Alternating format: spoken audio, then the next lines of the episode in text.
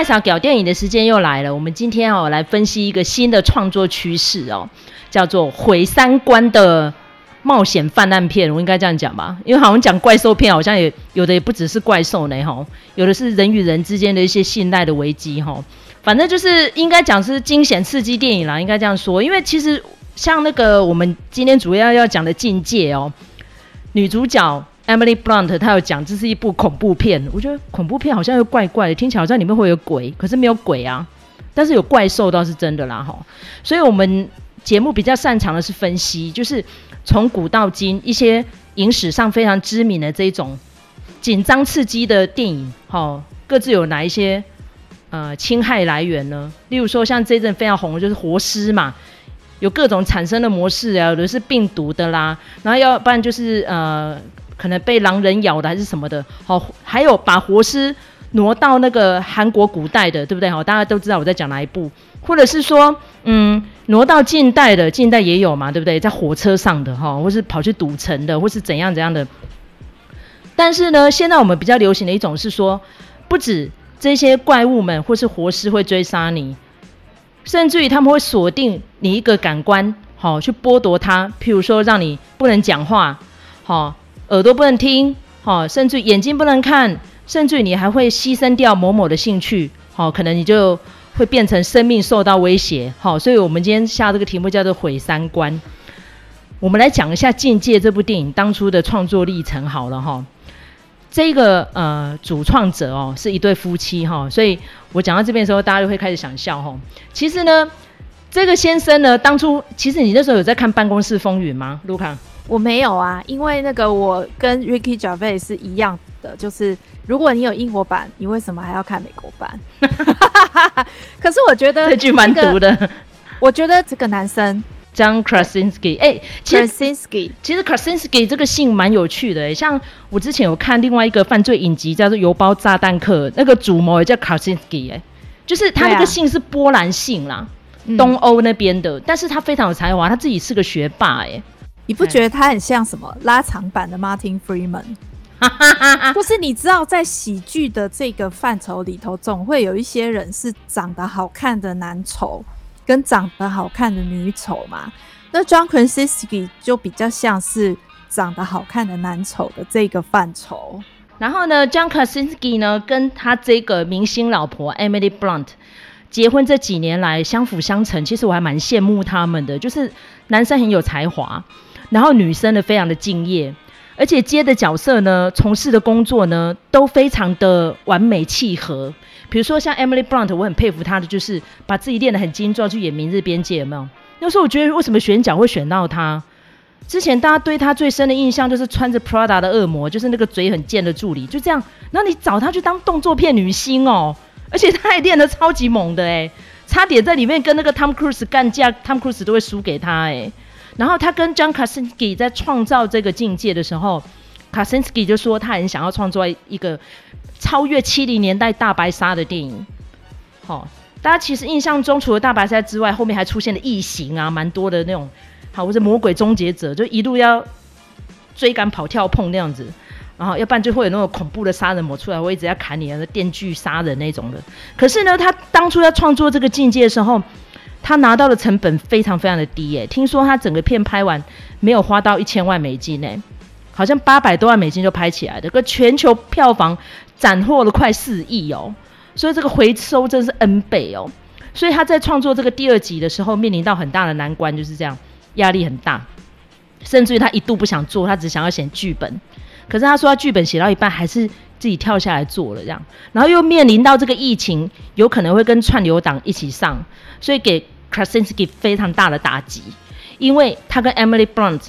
联手受访就有说，当初创作这个就是要进去戏院里面，然后让观众一起受到惊吓的，结果没想到搞到变得要跟串联堂一起上，所以现在也是跟黑寡妇一样那种纷润的官司，现在正在酝酿当中哈。好，那因为这个题材是麦嫂选的啦，所以我还是要把时间给卢康，你看完这个第二集的感觉如何？在那之前，我先回头讲一下，因为你刚才在讲的时候，我觉得很有趣的一点是怎么样的？就是 John Krasinski 跟 Emily Blunt 这一对夫妻呀、他们真的是有够妙，就是他们都是对超级英雄电影临门缺一脚的人。就 John Krasinski，他本来是有呃有传说是要找他演美国队长。哦，不是惊奇四超人哦，都有都有，就是就是你看那个 Chris Evans 不是也是他有演惊奇四超人，也有演那个美国队长。哎、欸，其实他们两个长得有点像哎、欸，年纪也差不多哎、欸。对啊对啊，所以其实他们都是一胚的。然后呢，Emily Blunt 也是嘛，就我们大家都知道，本来是想要找他演黑寡妇的啊，是不是很有趣？就是说，在这一个超英电影的时代里头，但是他们还是有办法创作出。这个其实算是一个原创的呃 franchise，它本来只是一部原创电影而已，然后又是一个类型电影。那后来呢，因为这个呃《境界二》的上映，它就变成是一个正式变成一个 franchise，就是他们呃没有办法进入 franchise，但是他们自己创 franchise。我觉得这个还蛮厉害的。我觉得其实超英电影到现在已经十来年了，称霸那个好莱坞。然后我就会发现，其实不同的演员在对应这个风潮的时候，都有一些不同的应对之道。学霸就是怎样呢？他就是用智力的方法来对决，哈。所以我觉得这个还蛮有趣的。所以我们也可以再观察一下，就是说，呃，境界这个 IP 他进入 franchise 的阶段之后，他会怎么样的去发展？他到底是进入一个呃超英电影的，或者是说系列电影的一个窠臼，还是说他有办法走出他自己不同的道路？哈，麦嫂那么喜欢，那你觉得第二集看的感觉是怎么样？我们先以不爆雷的讨论，然后我们节目的后段我们再来爆雷讨论好了。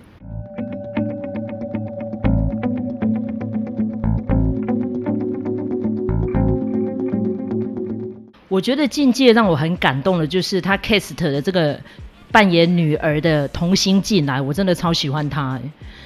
他知道他其实实际上真的就是一个呃聋哑的演员，然后呢，因为他很年轻的时候呢，就在担任一些影集的客串，但是呢，他的母亲的教育就是说，你一定要有自信，无论如何，在好莱坞那么多比你漂亮、好比你家世背景还要雄厚的童星。都比不上你天生的才华跟未来的成就，就是她其实是一个自信心爆棚的一个小女孩。然后在这第二集里面，她扮演非常关键的角色，所以整个电影看完之后呢，我对她的呃崇拜呢 日益增长。像我看完这部电影已经几天了，我真的好喜欢这个小女孩，尤其是她在里面呃挺身而出，带领大家突破难关。因为其实大家知道第一集的尾声就是爸爸壮烈牺牲了嘛。哦，那一段真的让我好感慨哦！很多人都跟我说：“你为什么喜欢看境界？喜欢被吓吗？”我说：“不是，我喜欢那个氛围。他不用很吵很吵的配乐。好，我绝对不是在暗示诺兰呐。哈，诺兰的电影都是有很吵的配乐。他不用很激情的对白，因为大家都不能讲话啊。然后他不用撒狗血搞很多特效，他就是用那个氛围，让你会融入到那个情境里面，就是那个末世的绝望。”可是又不会让你丧失掉这个人性的光辉。你看那个爸爸到最后，他为什么选择牺牲自己？他相信他的老婆，相信他的孩子，甚至于那个小婴儿才刚出生没几天，他觉得你们就是可以撑下去，就是那个。家人之间的情感的羁绊让我很感动，尤其第二集在里面又更加凸显了，因为爸爸已经没有了嘛，就变成姐弟两个人要想办法要救妈妈跟救他们刚出生的小弟，因为应该是男生啊，我我记得好像是这样，然后最后就男生男生。对，然后就遇到那个他的热血前邻居嘛，哦，讲到这个 Cillian Murphy，我真的好喜欢他哦，讲 Cillian Murphy 就是因为我真的觉得他这一阵子他才四十五岁，年纪也没有很大哎。就是代表作好像最近都看不到了，有点可惜。没有，他就是演《Peaky Blinders》啊，他也没有很想出名。好，然后呢，所以他也觉得说，哦，好像赚够用就好了。不过呢，那个时候就是呃，他们拍《境界》续集的时候，就已经有说会找 Killian Murphy，然后 Killian Murphy 也很兴奋，他就觉得说，哦，他还蛮荣幸的。那显然他可能也是影迷吧。好，那所以就是呃，他就加入了这个 franchise。只要能看到 Killian Murphy 都是很赞的这样子，但是我不会说他在这里头有很大的发挥，就是还蛮画龙点睛的，应该可以这样讲。其实我觉得 Killian Murphy 呢，这个角色如果不是选他来演的话，找别人演应该也会诠释得不错。但是呢，他就是一个嗯粉丝的保证吧，因为他有很多铁粉呐、啊，像我就是他的铁粉之一啦。就像是呃法国，我就很喜欢看到路易卡瑞哦，我就是铁粉。好，只要是像这样子的呃创作电影，我只要看到 Killian Murphy 我就买单了，就这样。我觉得你把 Killian Murphy 跟路易卡瑞做比较，对路易卡瑞非常的不公平。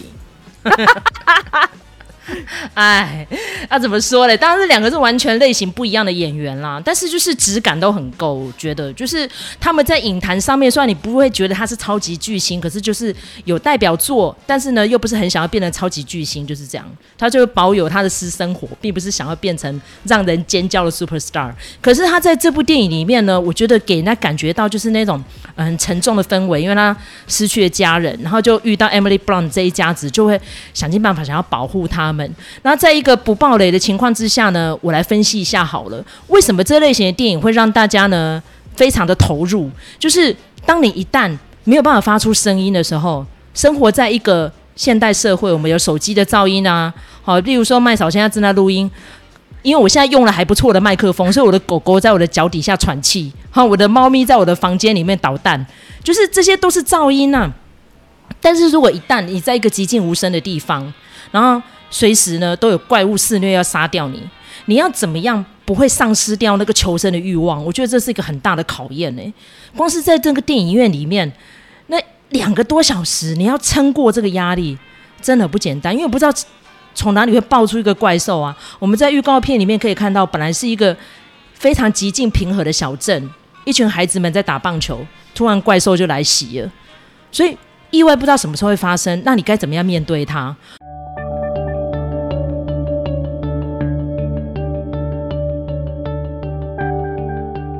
我们讲到另外一部在 Netflix 已经上架两年多的电影，山卓布拉克主演的《蒙上你的双眼》。当年我在看这部片的时候，我觉得，哎，这不就是极尽的翻拍吗？就有点类似《境界》这样子，就是感觉上很相似，但是其实不是哦。人家小说是在先的，反而 John Krasinski 这个创作是在后的。哈，那因为山卓布拉克这个演员这一阵子也没有代表作了，因为他其实作品不多呢。他应该是年轻时候二三十岁上下蛮多，这时候已经过了十几年了，拿过奥斯卡影后了。其实作品不多，但是讲到这个蒙上你的双眼哦，我不知道卢卡看的感觉如何？你觉得嘞？他跟境界比起来，我比较喜欢蒙上你的双眼。你你知道为什么吗？你一定猜得到。谁？是因为有 John Malkovich 吗？还是因为里面有恋爱场景啊？哦哦，对啊，对啊，那个男的多性感，他那个在那个什么。哈勒戴的爱与死是不是？哎、欸，他们两个其实实际是差了二十岁，而且真的拍这部片有传出绯闻呢。因为山卓布拉克都喜欢跟弟弟在一起、啊。对呀、啊，珊卓布拉克的定番就是他想要染指谁就找谁来啊。因为你刚才讲到那个山卓布拉克最近代表作比较少，原因可能是因为我猜啦，可能是因为他。不能说退居幕后，我觉得他们这些明星啊，他们如果说到幕后的领域的话，其实是一个个掌权的阶段，所以不能说叫做退居幕后。那我觉得这部片子其实也是山卓布拉克主导的成分很强吗。我觉得蒙上你的眼这部片子啊，它是属于比较对我来说，他要讲的东西比较明显，他比较煽情。我觉得那个情感丰富的这件事情，我是很蛮欣赏的，不也不是只有说因为里面有爱情戏这件事情。但我觉得，因为他一开始的时候，呃，山卓布拉克那个角色是非常冷漠的，他连就是因为他快即将临盆嘛，哈，但是他看起来对他的小孩没有什么爱的感觉。其实他并没有交代，就是说为什么会是这样，以及那个小孩到底是谁的。他没有讲这些背景故事，然后他就是只是让你看这个角色从开始，然后到最后结束他的情感的成分的这一个变化，我觉得也很好笑。就是我刚开始看的时候，我心里就想说：“哎，Emily Blunt 怎么又是你？哦，不是哈，是那个 Sarah Paulson 姐，他们两个长得很像啊，真的好好笑哦。” 对对对，所以我觉得蒙上你的眼这部片子还不错，我蛮喜欢的，真的。其实完完全不是境界啦，真的嘿。对，他其实我觉得这两个东西是可以分开来看待的。我觉得所有的科幻片或者是灾难片都一样，它如果要好的话，里面就是一定会有人的人性跟人的情感在里头，那个才会是最好的一件事情。如果说一个电影有办法做到这一点的话，我就会觉得它是好的电影。对，那因为其实像这种众人在一起哦，考验人性的电影哦，我之前印象最深刻的就是啊、呃、Stephen King 的小说改编的《迷雾》啊，当年看完之后我好几天睡不好诶，因为如果今天有一个巨大的灾难来的时候，大家只能困在一个 shopping mall。如果进入到就是不是你死就是我活，像铁达尼号那个船沉下去，如果今天每个人都要抢上去的话，一定会有人死。为什么？因为太重嘛。资源太少啊，所以你一定要干掉几个人才能活下来。那你是要选择干掉别人，还是被干掉？我觉得那个抉择在电影里面的呈现，是我最嗯印象深刻的环节。因为看完之后就心有戚戚焉。比如说像我跟卢卡是好朋友，如果真的遇到一个困境，我必须要你杀我，我杀你，你会选择先下手，还是干脆你就把我宰了？这样我要成就大家，好可怕呢。你看里面那个山卓布拉克，因为他最后是困在一个大宅院里面嘛，然后刚好遇到另外一个孕妇，所以他就变成接手他的小孩，结果他自己也生了小孩。在这个电影里面，你刚刚讲了一开头，你不知道谁是谁生的哦，他只用男孩跟女孩来命名哦，他觉得他在留下那个人类的最后血脉哦，那样子的感觉跟氛围。当人面临到大限来时的时候，你该怎么做？我觉得就是这些电影让我们。呃，印象深刻，然后心有戚戚焉的地方，我觉得是这样子哈。阴尸路粉丝应该没蛮多的，进入到那么多季哈。然后现在比较新进的讨论就是《尸战朝鲜》嘛，因为第三季要上来了，因为亚信传也是面临到这样的抉择，因为亚信为了要复仇，整个族群的深仇大恨都笼罩在他身上。人的进步是因为仇恨，因为爱，因为希望，因为什么？有非常多的元素。但是当你是当事者的时候，你该怎么抉择？好，我们现在下半段可以进入到爆雷讨论了。可以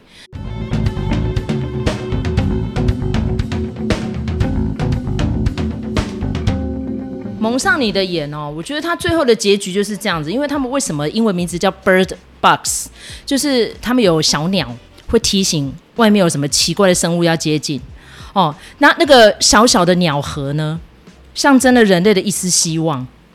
当然，那个鸟要活着才能提醒他们嘛。而且呢，那个维系生命呢，就是要大家团结。尤其是他们最后呢，一个妈妈带着两个孩子在小船上，然后就窝在那个小小的空间，然后要笼罩着那个应该算是纱布，哦，微微的亮光。我觉得那个生命好脆弱诶，我不知道你对那一幕的感觉如何。最后他们当然是有顺利进入到那个。哎，Haven 嘛，应该讲说避难所，让我就回顾到之前那个哎，威尔史密斯的那部电影叫《我是传奇》，他到最后是没有顺利到达那个避难所，但是那个感觉就觉得好苦闷哦。然后你就很希望说他可以逃出去，但是逃出去之后是不是就平安无事了呢？在《境界二》里面好像并不是这样。当然，我们可以说导演是为了要埋第三集的梗，但是那个感受你就会觉得好像命悬一线呢。我觉得很有趣的是。我们今天讲那个毁三观嘛，比如说像境界，它是以听障好作为一个主主要的呃叙事的观点。那在这一个蒙上你的眼呢，它在主要讲的是视觉上面的剥夺。那到最后，他们的这个避难所是什么呢？是一个盲人学校。我觉得这个很有趣，就是在讲说。我记得以前有看过一个资料，是在讲说我们现在认知的一些，它跟呃一般人不一样的一些障碍哈，包括我们前几集有讲到 ASD，就是呃泛自闭症谱系的这个障碍，其实有很多的障碍啊，我们现在定义为障碍，但其实它是一个演化上面的变数，就说曾经在人类演化的阶段里头。呃，某一个阶段里头，它是需要这样子的反应的，就是它对于外界的呃刺激是比较敏感的，然后或者是说它在沟通模式上面跟我们现在习以为常是不一样的。那所以回到这个境界，或者是这个蒙上你的眼，它就很有趣，就是他要告诉你的是说，即使是这样子的人，哈，他们也是在这个呃时间的洪流里头，也有一个时间是他们的时间，是需要这样子的一个呃，我们不要讲障碍，应该是说一个特征，哈。所以我觉得他们到了那个盲人学校的时候，其实我是还蛮感动的，而且我会觉得就是开始哈，这个山卓布拉克的这个角色，他的那种冷漠，然后到最后呢，他也感觉到人与人之间的那种联系，那种感情。他本来叫这两个小孩，男孩跟女孩，boy 跟 girl，就是因为他觉得可能活不到那个帮他们取名字的时候。他对未来其实是悲观的，即使是在他已经有了丰富丰富的感情之后，然后他也非常愿意为别人而活，这样子帮助一些其他的人，但是他还是没有办法放弃他的那种绝望的心理，一直到最后，他终于看到一丝希望，然后才把他们两个，就是 boy 跟 girl，真的命名给他们。我觉得其实看这种。嗯，看这种架空的呃小说的作品哈，都会有一个很有趣的，就是说，大家对于名字的执着这件事情还蛮有趣的。就是很我们在很多那种奇幻的作品里头，都会有设定是呃，如果你知道这个人的真名的话，你就可以控制他。这个假设是。很普遍存在在某一些奇幻作品 鬼片也有啊。你喊他的名字，那个鬼修女就会定住，就被你破解。对对，所以我觉得这个很非常的有趣，就是说名字背后代表的其实是一个完整的人。欸。还有什么红衣小女孩喊你的名字不能回头？对啊。之所以就是给他一个完整的人格，好，是因为他觉得说还有未来，还有希望。对对，所以我觉得这个是一个很还蛮有趣的安排。这个设定你没说，我还没想到。我说对啊，为什么一开始不给他们名字？因为这个生命可能随时就没有了，所以不用取名字给他啊。啊，既然都逃出来，就给他名字了啊。对呀、啊，你看都已经有这么帅的男朋友了，还是对生命感到绝望，为什么会这样子？对，因为其实我那时候我看《迷雾惊魂》的时候，哈，我在讲 Stephen King 那个《Mist》，那是二零零七年的，为什么到现在讨论度还这么高？就有点像那时候我们在看那个《沉默之秋》（Silent Hill）。哦，我们讲《沉默之丘》第一集就好了哈，他就是进入到另外一个时空里面，然后就是被一个女孩子，那女孩子是有超能力的哈，有点像是《七夜怪谈》里面贞子那样，然后就把所有的人都笼罩在这里面，然后他们都不会死，但是一直要被恶灵给折磨。就那个感觉氛围其实很类似，就是那个人性那个想然后活下去的那种渴望，你那个渴望跟那个爱有没有办法破解这些妖怪环视哦？所以我喜欢看这些电影，绝对不是因为我的胆子很大，其实我是一个胆小鬼。可是呢，为什么我又爱看？就是我想要看那个人性的光辉。我觉得我们人要活下去，有这个勇气，就是靠这个光辉在了。你看像《迷雾》，为什么那个电影版最后被骂？因为我们爆了一讲，最后就是他觉得没有希望了。怪物要来了，然后那把枪里面就几颗子弹，到时就是一人给一颗这样，就没想到他把车上都杀了之后，救援就来了。那个救兵到他面前的时候，他到底可不可以活下去？哦，那时候其实那个结局一出来，每个都干掉，因为 Stephen King 的小说没有把结局写出来，可是电影直接变这样。后来很多人就去问 Stephen King，你是不是又要干掉？因为大家知道他的小说改编。有很多的结局跟那个剧本呈现，他是最不爽的。例如说像鬼店嘛，Stephen King 说那个电影结局我同意的啊，为什么所有的电影都要逃出升天呢？我就是要让那个主角承受那种万念俱灰啊！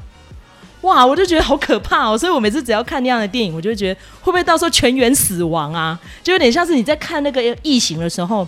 其实异形就有那种氛围耶，当然第一集活下去就是雷普利嘛，可是后来普罗米修斯啊什么的，几乎都是会让人家觉得就是好像人就没希望了，对不对？我不知道你那时候看的感觉怎么样。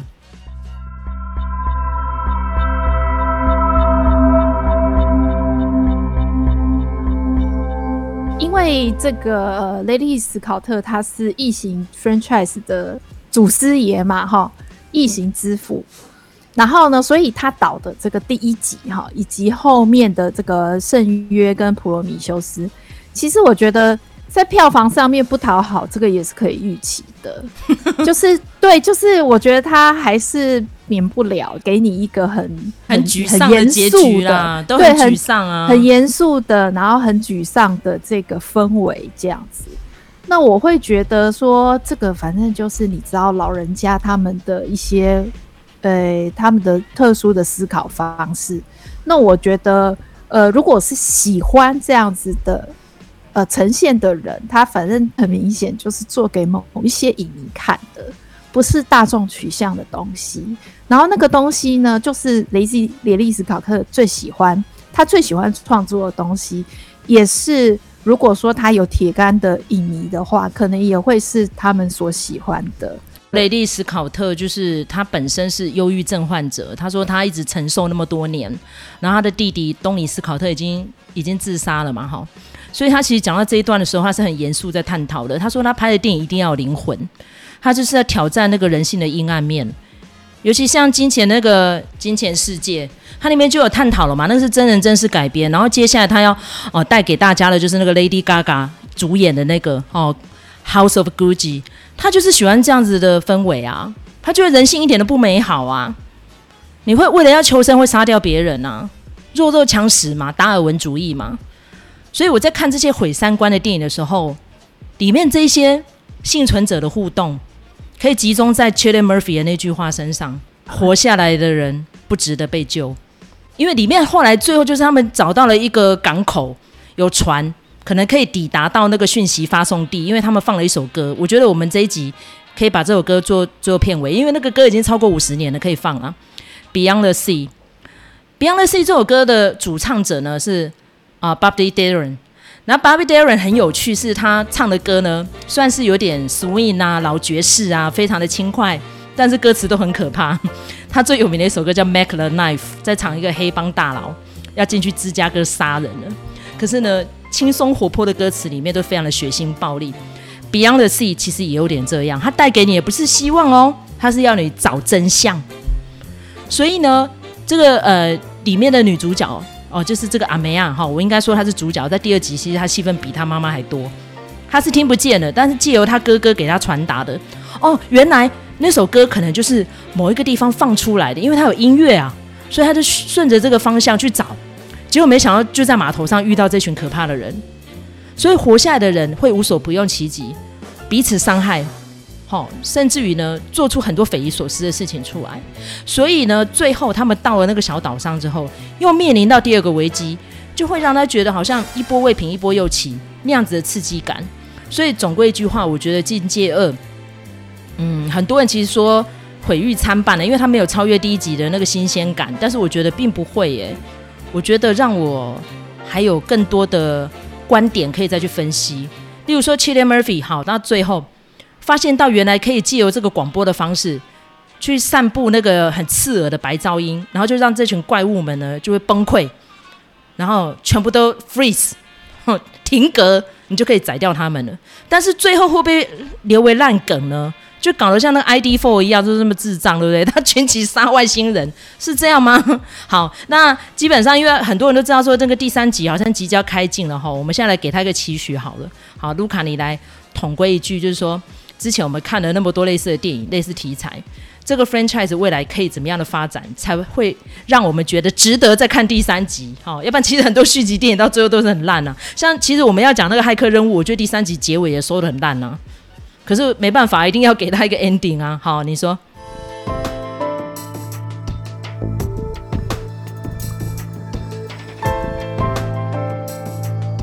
，franchise 到底要怎么发展呢？那个不是影迷可以决定的。我在这个呃《星际大战》的后传里头看到了这样子的一个教训吧，哈，因为我们只是看电影的人，我觉得这件事情。的主导权是在创作的人身上，他要带给我们怎么样的一个世界观？我也不想预测什么，然后我也不想对这些创作者下指导棋。那我觉得至至少可以讲一点的是说，我觉得《�境界二》他的这个续集就是还蛮能说服我的，因为我那时候看完第一集的时候，我就想说，嗯，那这样子的故事到底还要怎么的继续下去？他到底还要讲什么？哈，就是因为那个已经有人领便当了嘛，哈。那但是我看第二集的时候，我会觉得 Cillian Murphy 这个角色感觉就只是取代爸爸的那个角色，但是看到后来呢，我觉得他找 Killian Murphy 来演这个角色是有趣的。他是在干什么呢？就是就我来说啦，我我不要讲别人哈，就我来说，我是为什么会迷上 Killian Murphy 这个演员的，是因为他演了二十八天毁灭倒数。哦，对。那他那个角色是怎么样的呢？就是说，那个完全是一个 loser，是一个反英雄的角色。他没有什么特殊技能，然后甚至看起来还蛮文文弱的，然后又胆小。但是他在最后的关头，他还是决定硬起来去做某一些事情，想办法求生。这个是我那个时候就是迷上他的瞬间。对我来说，他是这样子的一个角色，所以如果以那样子的一个定位，把它放到《境界二》来看的话，我就会觉得说，哦，难怪找他，所以我才说那个是一个画龙点睛的，就是他的那种形象，你就是会觉得说，哦，后面一定有什么事情发生，尤其当他说出那句话的时候，他就是要告诉你说，这戏没有那么好过的啦，哈，那后面一定还会再遇到困难，然后他也。呈现出很好的那种对于未来绝望的氛围，但是我觉得呢，这出《境界二》呢，它是第一集的放大，放大的地方在于哪里？在于那两个姐弟。第二集的真正主角其实是这一对姐弟，大人他们做很多的抉择都是为了求生，但是小孩就会告诉你说：“我不想过这样的生活。”我想要为自己拼拼看，那个在第一集里头就已经有一点端倪了，就是那个姐姐的那个角色。然后到了第二集，他就更放大，他就跟你说他可以做一些改变，他要自己做，而不要就是只是像大人找一个没有声音的地方躲起来。他不这样子做。第一集里头那个本来很胆小的弟弟，他就是一直说。哦，爸爸说很危险，然后爸爸会来救我们。爸爸怎样？爸爸怎样的？诶，可是到了第二集，因为没有爸爸了，然后他也试试着就是自己处理一些事情，承担一些事情。其实我觉得那个就是最好看的部分。所以第三集的话，我我是不会去预测什么啦，但是我等着看他怎么处理这样子的一个命题。那我想，John Krasinski 跟 Emily Blunt 他们其实是一对夫妻，以他们的身份来处理这个议题，会非常有趣，因为他们就是为人父母啊。所以我觉得这个东西其实也是跟他们自己本人的生活经验是有相结合的，就是他们要怎么去呃把希望放在下一代，或者是说呃我们可以去看呃世代。之间有什么不一样的看法？那其实这个东西在蒙上你的眼也可以看到一些，但不是很多。好，最后我们这一集的尾声哈，我要想讲一个观点哦，这个可能我们的听众朋友还没有想到的。像刚刚我们提到那个雷利史考特，他应该是类似无神论者啦，因为他喜欢去挖掘人性的阴暗嘛。你看他最后那个异形的续篇，他虽然是回溯，可是那个取的名字都很过分，你知道吗？我用过分来形容，就普罗米修斯。普罗米修斯是谁？他发现光，好像人类的文明就是从光起源的，光跟火。好，因为他们是相对的嘛，哈。再来呢，他第二部叫做《圣约》（Covenant），好，是在讲那个人跟神之间的约定。好，虽然说好像取的都很神圣哦，但是故事都超阴暗的，诶，造物主就是在毁掉生命那样的感觉。好，那现在我们又回到这个境界，境界里面一开始发生这些事情的时候，有一个老人家，好像就是那个杂货店的店主，就在那边哦、念玫瑰经啊那种的，求神来救。John Krasinski 下一个动作就是把他嘴巴捂起来，可能他已经体会到说这个怪兽是因为声音，他会循线来杀。可是你看那个是不是一个隐喻？在这个时候你求神没有用，要靠自己了。好，我刚刚提到那个迷雾，迷雾里面有个很重要的角色是 Marcia Gay Harden，他演了一个角色，他有点像是邪教的女教主那个样子。他在里面也是一直在那边塑造那个信仰啦，然后排除异教徒啦，排除有色人种啊什么的，好像变成一个女希特勒在世诶，到最后结局看过那部电影的也知道嘛，对不对哈？结局还蛮凄惨的。好，然后再回到另外一个电影，再讲《阴尸路》里面很多角色其实是教徒诶。好，当初在教会里面讲了一副多神圣、多容光焕发，就实际上也是偷拐抢骗呢。好，所以真的遇到末世的来临的时候，信仰都是屁啦，人性的本能就出来了。但是你要怎么样去维系你的最基本的道德跟价值观，跟那个正义凛然，就很不容易了。你看 c h i l l i Murphy 在《境界二》里面，就让我很感动啊。他到最后终于找到一个生路的时候，他说：“其实不是我发现的，是这个妹妹发现的。”哦，他中间也面临到非常多的人性的抉择跟纠葛，我觉得这就是电影好看的地方。就算神都不在了，没有人可以救你了，你都可以救你自己。没有爸爸了，好，没有别的澳元了，你只要靠你的意志力，你都还是可以活下来。这就是呃，面临到这个后疫情时代哈，我们要随时提醒自己的，好，我们一定要保持我们的人性光辉，不要放弃这个求生的欲望。好，OK，感谢大家收听这一集，我是麦嫂，我是卢卡，下次见，拜拜。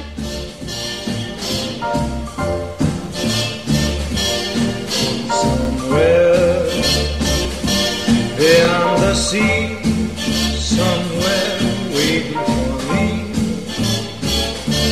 My lover stands on golden sands and watches the ships that go sailing somewhere beyond the sea. He's there watching for me. If I could fly.